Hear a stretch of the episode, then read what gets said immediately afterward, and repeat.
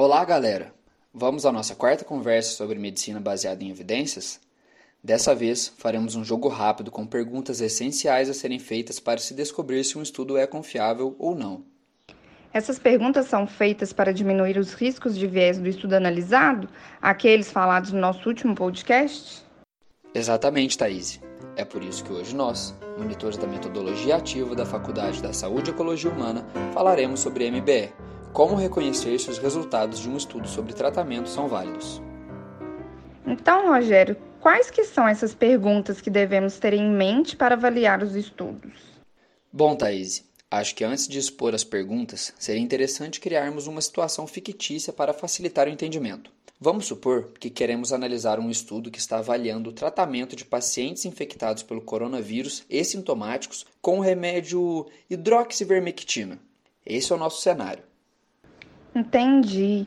Então, o remédio será a nossa intervenção. Aí já começamos as perguntas, né? Exatamente. A primeira coisa que queremos saber é sobre os grupos de intervenção e controle, sendo esses os que serão tratados com o remédio e os que serão tratados com placebos, respectivamente. Os pacientes presentes nos grupos são representativos? Ou seja, os pacientes de ambos os grupos estão com tosse seca, dispneia, anosmia, por exemplo?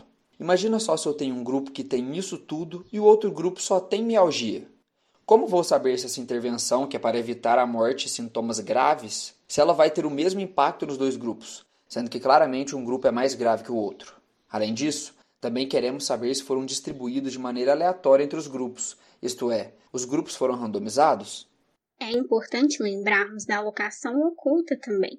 Essa que vai garantir que não seja de conhecimento dos envolvidos na pesquisa, tanto pacientes quanto profissionais, de qual grupo cada paciente faz parte, resguardando o estudo de qualquer intervenção dos investigadores ou externa na distribuição aleatória. Faz todo sentido, Ana. É importante fazer a aleatorização sem o conhecimento de qual paciente vai para qual grupo, pois a partir do momento que você tem essa noção de qual está em qual grupo, você pode, por exemplo, querer dar o tratamento só para aqueles pacientes que você sabe que é mais grave. Agora precisamos fazer perguntas sobre o decorrer do estudo, não é mesmo? É isso mesmo, Thaís. Mas vamos recapitular? Até então estamos analisando um estudo sobre o tratamento de pacientes sintomáticos com Covid em uso de hidroxivermectina. Nesse estudo, os pacientes foram distribuídos de forma aleatória em dois grupos, de maneira que ninguém envolvido saiba em qual grupo cada paciente está. Não somente, todos os pacientes têm perfis prognósticos parecidos.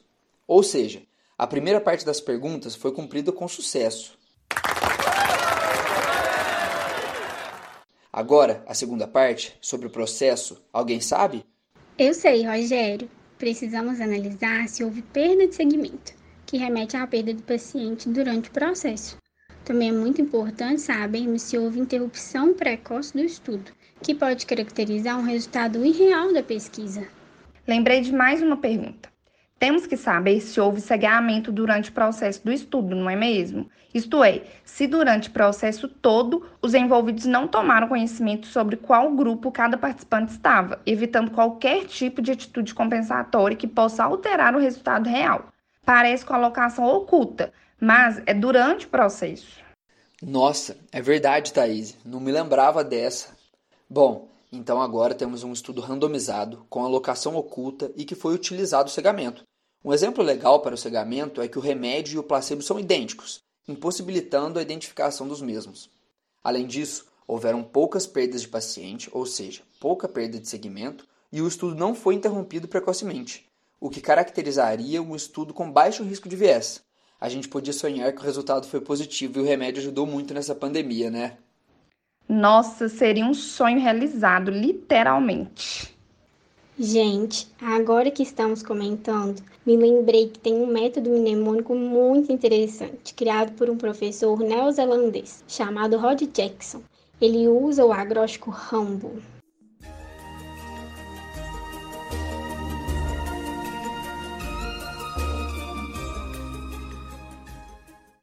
Sério, Ana? Não conheço. Como funciona? Sim, vou explicar. Então, separando por letras. O R remete a representativos e randomização. Já o A, a alocação oculta. O M se refere a medidas do início, durante e o final do estudo, como prognóstico, seleção, com intervenções e perdas e, por fim, o desfecho. O B quer dizer blind, se referindo ao cegamento. E, por fim, o O analisa se o estudo foi objetivo. Quem sabe o Rambo, além de salvar o mundo, não salva um estudo também, né? Muito bom, Ana Clara. Mas não se esqueçam, pessoal, são muitas as incertezas na medicina. Portanto, não falamos que um trabalho só é bom se não tiver viés, mas sim se tiver baixo risco de viés. Não falamos que um estudo é totalmente confiável, e sim que a evidência provavelmente é confiável. Essas são as principais perguntas que devemos nos fazer ao depararmos com o estudo.